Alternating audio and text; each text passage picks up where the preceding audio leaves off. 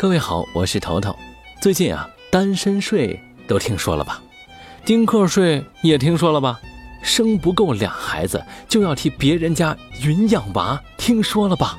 真是应了崔大哥的那句歌词：“不是我不明白，这世界变化快呀！”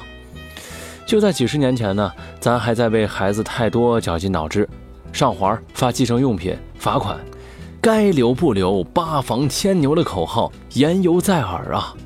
怎么突然一下子这孩子就不够用了呢？其实啊，从宏观经济的角度来看，生育率下降的确会成为令政府无限焦虑的大问题。咱们也都能理解。你看那些计划生育时期落实特别好的县，现在呢大都比较萧条。于是啊，这些个专家一拍脑门延长产假吧，交钱纳税吧。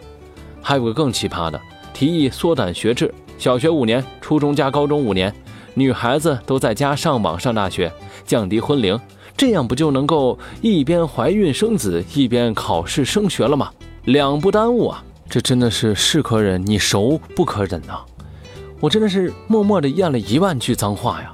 但凡你家有个姑娘，你都不能提出这种损招来。哪个姑娘愿意当这种生育机器呢？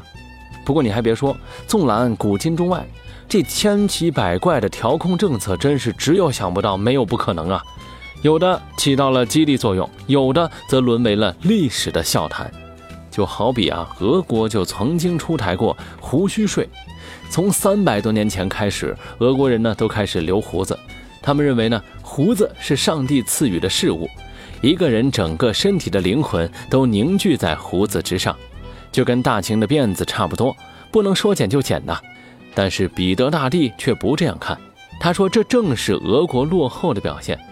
于是呢，在一次宴会上，西装革履的彼得一句话也没说，亲手一剪刀收了忠臣谢英的胡子，贵族们是嚎啕大哭。彼得说：“剪胡子是全体居民的义务，你们谁要是想留胡子，可以。官吏和贵族每年上缴六十卢布，平民三十卢布，这叫胡须税。”这种世界上最奇怪的税种，却在沙皇俄国的西方化进程当中起到了举足轻重的作用。它打破了闭塞陈旧的价值观念，为俄国注入了新鲜的活力。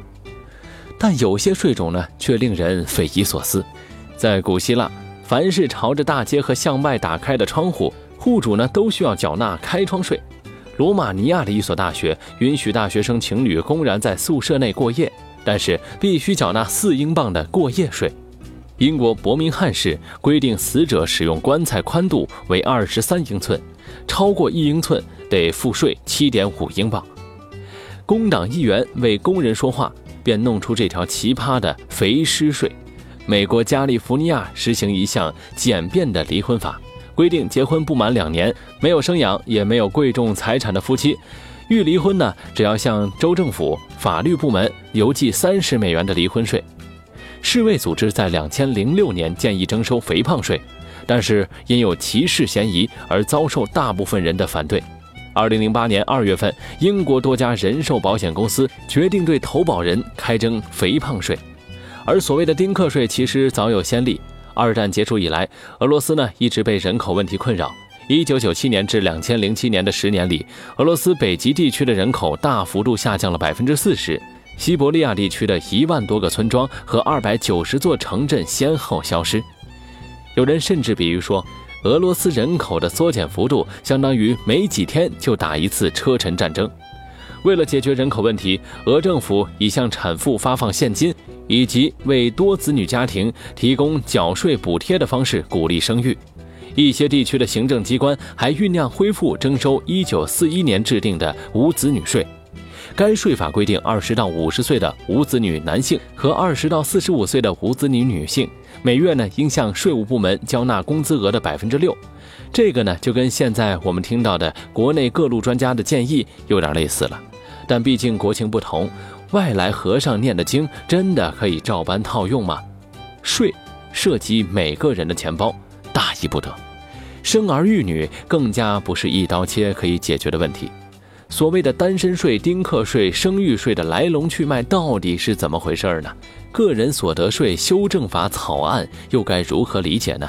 这些啊和每个人息息相关的问题，我们会在本期头头是道节目的完整版当中一网打尽，让你不被情绪左右，不被居心叵测的人带偏节奏。说来头头是道。想收听完整版的节目也非常简单，关注公众微信号“充电时间”，回复“头头是道”就可以收到了。我是头头，我在充电时间公众微信号等你。我们不见不散哟！欢迎大家整季订阅。